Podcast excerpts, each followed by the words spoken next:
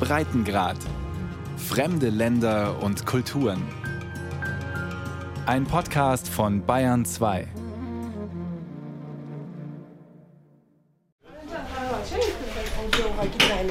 Klappernde Tastaturen, leise Zwiegespräche, im Schnittraum bekommen die Videos ihren letzten Feinschliff, bevor sie online gestellt werden. Konzentrierte Arbeitsatmosphäre. Hier, in Jerewan, schlägt das Herz von CivilNet, einer unabhängigen journalistischen Online-Plattform, die sich einen Namen gemacht hat bei der Berichterstattung über den Konflikt in Bergkarabach. Die 23-jährige Siranush Adamyan sitzt an ihrem Schreibtisch, checkt ihre Mails und die neuesten Infos über Bergkarabach. Die agile Frau mit schwarzen Locken und wachen Augen war noch vor zwei Monaten Reporterin in Stepanakert, der Hauptstadt von Bergkarabach, die bei den Armeniern Arzach heißt.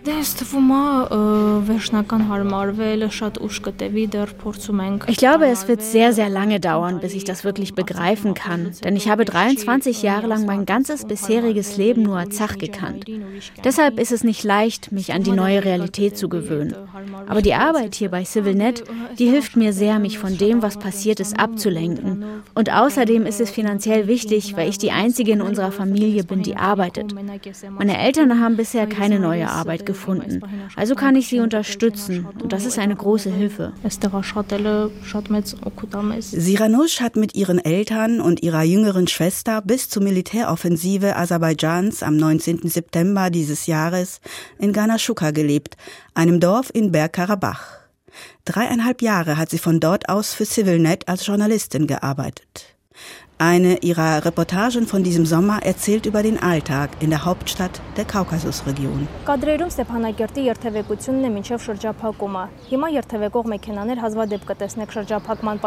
Man sieht leere Straßen, auf denen kaum Autos fahren und nur wenige Menschen vorübereilen. Siranush erzählt im Video, was es heißt, unter einer totalen Blockade zu leben. Seit Januar 2023 werden nach Stepanakert keine Nahrungsmittel geliefert, keine Medizin.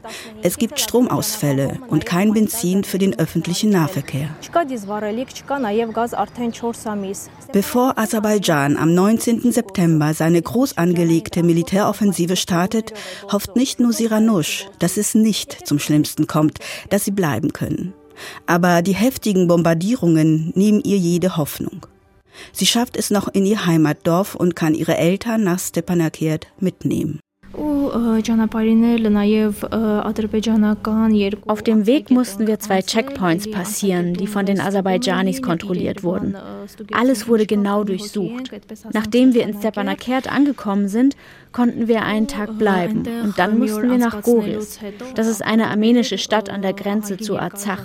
Aber für den Weg, den wir sonst in sieben Stunden schaffen, brauchten wir diesmal 40 Stunden. Und alles war voller Autos. Stundenlanges Warten, dann kurz Bewegung, dann wieder Stopp.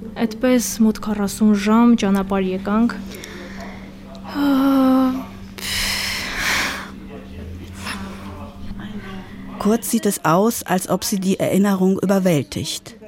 Aber sie will weiterreden, will, dass es da draußen jeder erfährt. Am schwierigsten war es für Mütter mit kleinen Kindern.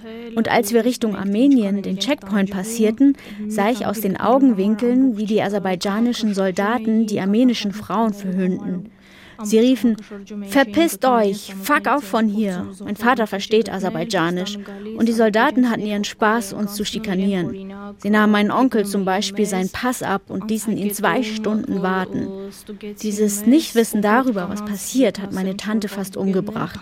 Sie hatte unglaubliche Angst. Rund 100.000 Armenier sind innerhalb von 84 Stunden vom aserbaidschanischen Militär vertrieben worden. Sie durften nur ihre Pässe mitnehmen und etwas Geld, mehr nicht. Damit ist die Region, wie Aserbaidschan es nennt, armenierfrei. Das EU-Parlament spricht von einer ethnischen Säuberung der armenischen Bevölkerung. Aserbaidschan wolle in Bergkarabach jegliche Spuren armenischen Lebens löschen, sagt dazu der Leiter des Research Center on Security Policy, Arek Kochinyan. Aserbaidschan. Uh, Aserbaidschan hat schon 2020 damit begonnen, auf den von ihnen eroberten Gebieten in Bergkarabach das Kulturerbe der Armenier zu zerstören. Und jetzt entfernen sie alle armenischen Schriften von den Wänden, alle Kreuze von armenischen Kirchen. Sie nennen es die Albanisierung des armenischen Kulturerbes. Für sie sind diese Kirchen albanisch. Sie zerstören Friedhöfe, Schulen, Kindergärten, Kulturzentren, alles, was an die Armenier erinnern könnte. Der einzige Trost für die Geflüchteten, sie sind mit dem Leben davongekommen. Aber in Jerewan war die Regierung unter Ministerpräsident Nikol Pashinyan auf diese Massenflucht nicht vorbereitet, erklärt Boris Navasardyan, ehemaliger Präsident des Jerewaner Presseclubs und politischer Analyst. Es scheint, als habe man nicht damit gerechnet, sagt er. 2,8 Millionen Menschen leben in Armenien, knapp die Hälfte davon in der Hauptstadt. 100.000 Menschen zusätzlich zu integrieren, ist eine Herausforderung. Aber die Regierung verzettelt sich in bürokratischen Anordnungen. Renten und Kindergeld werden nicht ausgezahlt. Es fehle Wohnraum und eine Perspektive für die Zukunft der Geflüchteten. Dafür sei die Zivilbevölkerung unglaublich engagiert. Civil society, some individuals are much more efficient than the government. Die Zivilgesellschaft, einzelne Personen sind da viel effizienter als die Regierung. Sie handeln, so würde ich es nennen, moralischer als die Regierung. Viele Armenier haben die Geflüchteten in ihre Wohnungen aufgenommen. Sie geben ihnen zu essen, hören ihnen zu. Deshalb gibt es sowohl unter den Armeniern aus Bergkarabach als auch unter denen im Kernland viel Enttäuschung und Kritik an der Regierung. Sie finden, sie ist unfähig und das könnte in Zukunft noch zum Politikum werden.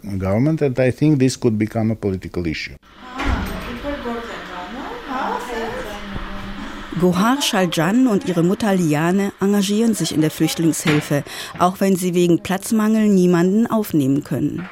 Die 31-Jährige lebt noch zu Hause. Das sei nicht ungewöhnlich, sagt sie. Eine eigene Wohnung sei zu teuer und die Universitäten seien sowieso alle in Jerewan. Ihre Mutter Liane jedenfalls ist froh darüber, in unsicheren Zeiten wie diesen ihre Tochter bei sich zu haben, sagt sie. Die ganze Geschichte beschäftigt uns sehr. Niemand hat geahnt, wie dieser Konflikt enden würde. Für mich war es sehr hart zu sehen, wie die Menschen ihre Häuser verlieren, ihre Heimat, ihr ganzes Leben. Wir versuchen ihnen so viel wie möglich zu helfen, eine Wohnung zu finden. Wir organisieren Möbel und Medikamente, suchen nach einem Job für sie. Eben alles, was ihnen hilft, auf eigene Füße zu kommen, damit sie entweder in ein anderes Land ziehen oder hier ein neues Leben aufbauen können. Das alles ist nicht einfach. Gohar nickt bedrückt. Sie weiß noch, wie alle die ganze Zeit Nachrichten geschaut haben. Sie selbst fühlte sich nutzlos und schuldig, weil sie nicht helfen konnte. Es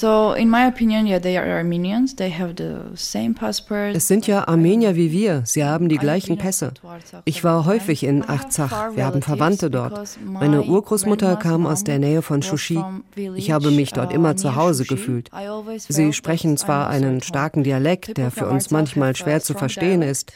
Aber das ist auch der einzige uh, Unterschied. Wir haben eine gemeinsame Geschichte. Sie sind ein Teil von uns. Und ich hoffe, Sie werden sich hier auch mal zu Hause fühlen. Wem geben Sie die Schuld an der jetzigen Situation? Wer trägt die Verantwortung? Das ist eine Frage, die Gohar oft mit Freunden diskutiert. Als der Krieg um Bergkarabach zwischen Aserbaidschan und Armenien 2020 erneut ausgebrochen war, sagt die 31-Jährige, seien sie in einer Art Siegerlaune gewesen und haben die schlechten Nachrichten verdrängt bestärkt auch von der armenischen Regierung. Nach der samtenen Revolution 2018 gab es viel Hoffnung. Viele Menschen glaubten der neuen Regierung unter Nicole Pashinyan. Besonders die Stimmung unter den jungen Leuten war echt zuversichtlich. Ja, vielleicht machten sie das eine oder andere nicht richtig, aber wir hatten so ein Grundvertrauen, dass sie es gut machen. Aber nach dem Krieg 2020 war das total weg. Keine Hoffnung, nichts. Jeder war wütend, alle am Boden zerstört. Und keiner konnte fassen, wie sie uns angelogen haben. Uh, Beim Kaffeekochen in der Küche erzählen die beiden Frauen, wie sich der Alltag für sie in Jerewan verändert hat. Nicht nur durch die Geflüchteten aus Bergkarabach, sondern auch schon vorher durch die Russen, die vor einer Einberufung in die Armee nach Armenien geflohen waren. The prices went really up. Die Preise sind total in die Höhe geschossen. Die Mieten, Cafés, Restaurants, einfach alles. Jerewan war vorher genauso teuer wie Georgiens Hauptstadt Tiflis. Aber heute ist Jerewan viel, viel teurer. Wir haben Verwandte in den USA, die jedes Jahr zu Besuch kommen. Sogar sie sagen, dass die Preise gestiegen sind. Almost every year and even they notice that the prices are really up. Der Alltag hat sich aber auch noch anders verändert. Wir alle sind sehr verunsichert, was die Zukunft bringt, wenn man sieht, was um uns herum passiert. Nicht nur in Arzach. Früher gab es Stabilität. Heute haben wir Sorgen vor der Zukunft. Das hat großen Einfluss auf unseren Alltag.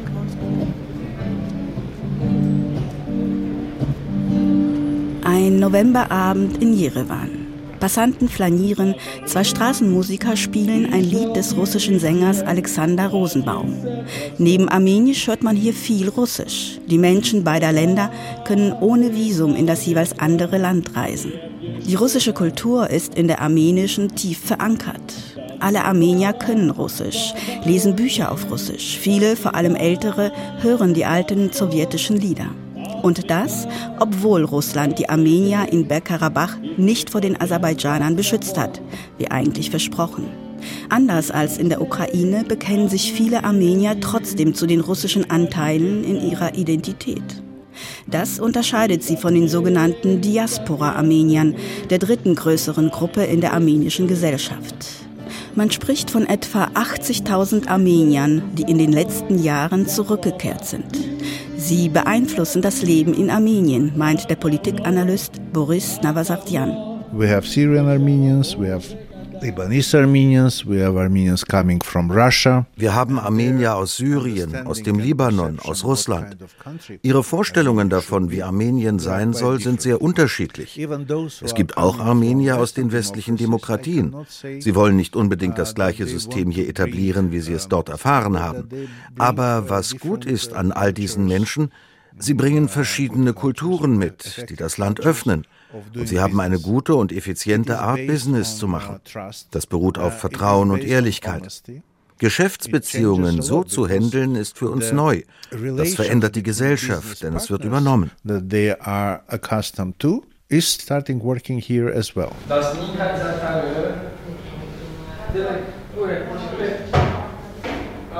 In einem Hinterhof im Zentrum Jerevans betreibt Gaizak Jabachchurian sein kleines Restaurant Lamachun Gaiz. Der 35-Jährige kam vor zehn Jahren nach Armenien. Es war eine schnelle Entscheidung. Ich hatte vor dem Krieg in Syrien den Plan, Armenien zu besuchen. Ich wollte es kennenlernen. Aber ich hatte keine Eile damit. Doch als der Bürgerkrieg 2013 in Syrien von Tag zu Tag schlimmer wurde, war klar, ich muss hierher, so schnell wie möglich. Meine Schwester war schon hier und als ich hier war, kamen auch meine Eltern nach. Die rote Kochmütze ist sein Markenzeichen. Eine ganze Wand im Gastraum ist beklebt mit Notizzetteln. Gäste aus der ganzen Welt loben in den kleinen Botschaften sein Essen. 30 Jahre Erfahrung. Er half seinem Vater schon als Kind in der Küche in Syrien und sein Leben in verschiedenen Ländern, sagt Geizak. Das sei das Geheimnis, sowohl für sein viel gepriesenes Lamachun als auch für seine Sicht auf die Welt. I have got eaten Lahmacun in ich habe Lahmacun im Libanon gegessen, in Syrien, in Damaskus, in Aleppo und alle haben ihren eigenen Geschmack. Auch die Füllung ist überall anders. Es gibt spezielle Kräuter und Gewürze je nach Land. Und ein bisschen ist es so auch mit meiner Identität. Sie ist gemischt. Ich bin Armenier, geboren in der syrischen Republik, habe auch ein paar Jahre im Libanon verbracht bei meinen Verwandten. Ich habe in Frankreich gelebt und jetzt lebe ich in Armenien. Ich habe viele Arten von Menschen gesehen. Ehrlich, die Welt ist verrückt, was das betrifft. Auch in Armenien gibt es Unterschiede zwischen mir und meinen armenischen Freunden hier. Aber das ist nicht schlecht. Auch wenn du nur an einem Ort gelebt hast, kannst du einen guten Charakter haben. Ich sage immer, wenn du glücklich sein willst, versuche etwas Gutes in deinem Gegenüber zu sehen und zeige es. If you like to be happy, like try to find good things in the people and give something good, you know.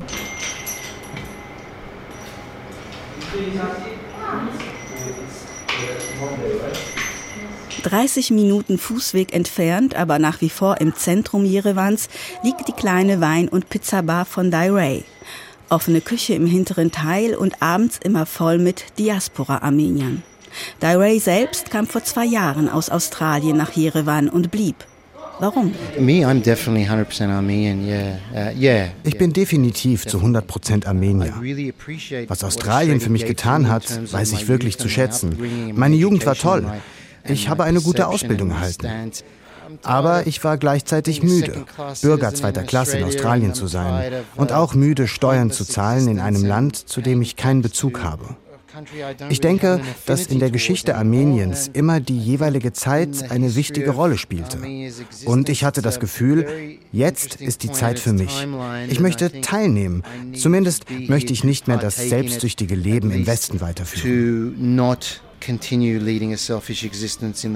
Seine Großeltern väterlicherseits flohen vor dem Genozid durch die Türken 1915 in den Iran.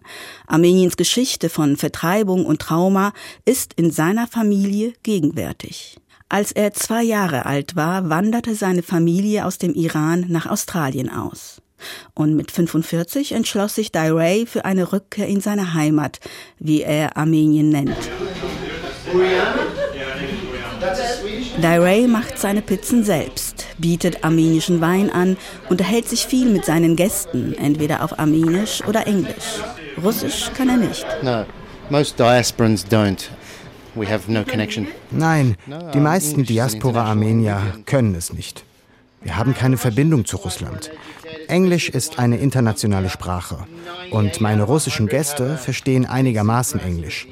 Ich bin froh, in einem englischsprachigen Land aufgewachsen zu sein. Russland ist ein großer Nachbar, da gibt es alte Verbindungen, das stimmt. Aber ab einem gewissen Punkt müssen wir Armenier uns auf uns selbst besinnen und erkennen, wer wir sind und nicht dauernd an Mutter Russlands Rockzipfel hängen. So denken viele hier, besonders die Diaspora-Armenier. Es würde viele Türen öffnen, wenn wir aufhören würden, uns entweder als Opfer oder als Sklaven zu sehen. Dass wir den Krieg verloren haben, könnte daran liegen, dass wir ständig auf Russland oder Iran oder Frankreich gesetzt haben, die uns helfen sollten. Ich zitiere da gern meine Mutter, die immer zu mir gesagt hat, du bist selbst für dein Leben verantwortlich.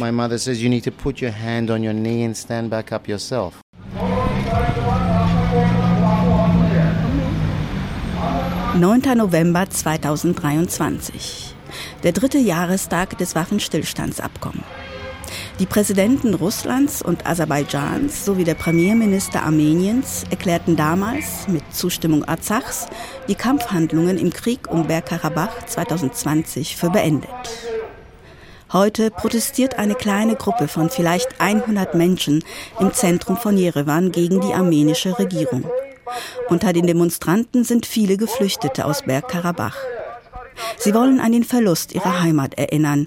Ihre Wut und Enttäuschung ist überall spürbar. Zum Protest aufgerufen hat die Jugendorganisation der Oppositionspartei der Republikaner. Die Demonstration wird von der Polizei begleitet und endet vor dem Parlamentsgebäude.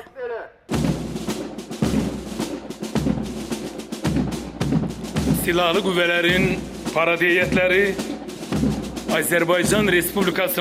nur zwei Tage zuvor, am 7. November, hält Aserbaidschans Präsident Ilham Aliyev eine Militärparade in Stepanakert, der Hauptstadt von Bergkarabach, ab, die von ihm in Han Krendi umbenannt wurde.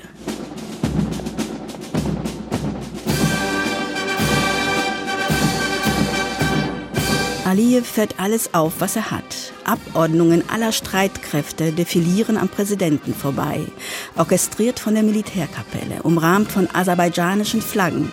Zum Schluss kommen die beschlagnahmten Fahrzeuge und die militärische Ausrüstung. Das Land zelebriert seinen Sieg. Das Präsidentenbüro veröffentlicht das Video auf seiner Internetseite. Was etwas unheimlich anmutet, sind die menschenleeren Straßen. Die Militärparade findet ohne Publikum statt.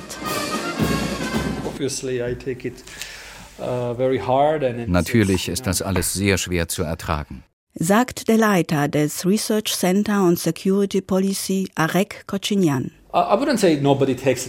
Ich würde nicht sagen, dass das alles international gar nicht beachtet wurde, aber offensichtlich ist es nicht annähernd so wichtig wie der Krieg gegen die Ukraine oder der Israel-Palästinenser-Konflikt. Es sind zwei Gefühle in mir. Ich bin einerseits sehr dankbar für die Unterstützung, die Anerkennung und die Hilfe der Leute, die zu uns standen.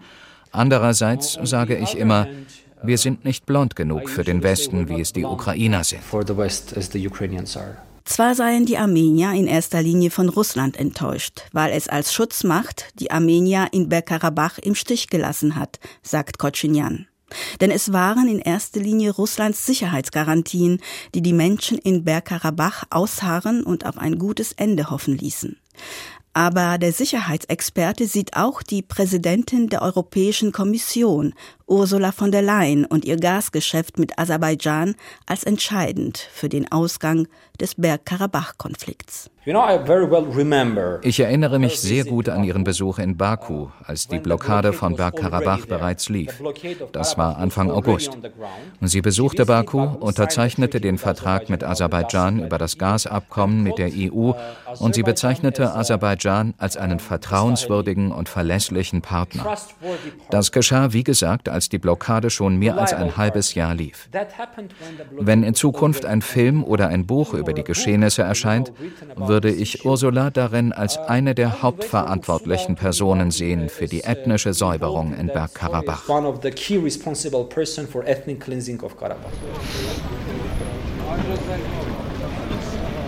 Es ist ein sonniger Herbsttag in Jerewan. Die Politik scheint weit weg.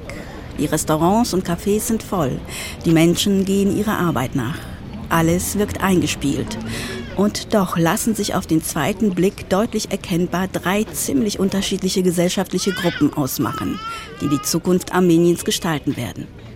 Das sind zum einen die Geflüchteten aus Bergkarabach, traumatisiert und verzweifelt. Manche suchen immer noch nach vermissten Angehörigen. Dann sind da die Armenier, die immer schon im Kernland lebten. Viele sind enttäuscht von der Regierung und haben sich ins Private zurückgezogen. Und es gibt die Diaspora Armenier, die mit ihrem Business und ihrem Optimismus den grauen Alltag aufhellen. Für den ehemaligen Präsidenten des Jerewaner Presseclubs, Boris Navasardian, ist das nicht der allerschlechteste Start in eine neue Zeit. I think for Armenians, uh, let's say the political solutions für die Armenier haben politische Lösungen gerade nicht die oberste Priorität. Armenier, die unzufrieden mit ihrer aktuellen Regierung sind, aber gleichzeitig auch keine gute Alternative sehen, wenden sich anderen Sachen zu. Sie regeln ihr Privatleben, machen ihr Business, gehen ihrer Karriere nach. Und das Gute an dem politischen System in Armenien ist, dass die Regierung sie machen lässt. Sie hält die Menschen nicht davon ab, ihre eigenen Probleme zu lösen oder ihren Geschäften nachzugehen. Man ist hier frei. Deshalb bin ich nicht optimistisch, aber ich mache mir keine Sorgen wegen der politischen Situation in Armenien. But I'm not worried with the political situation in Armenia, yeah? Und dann fügt der 66-jährige Journalist nach einer kurzen Pause verschmitzt hinzu.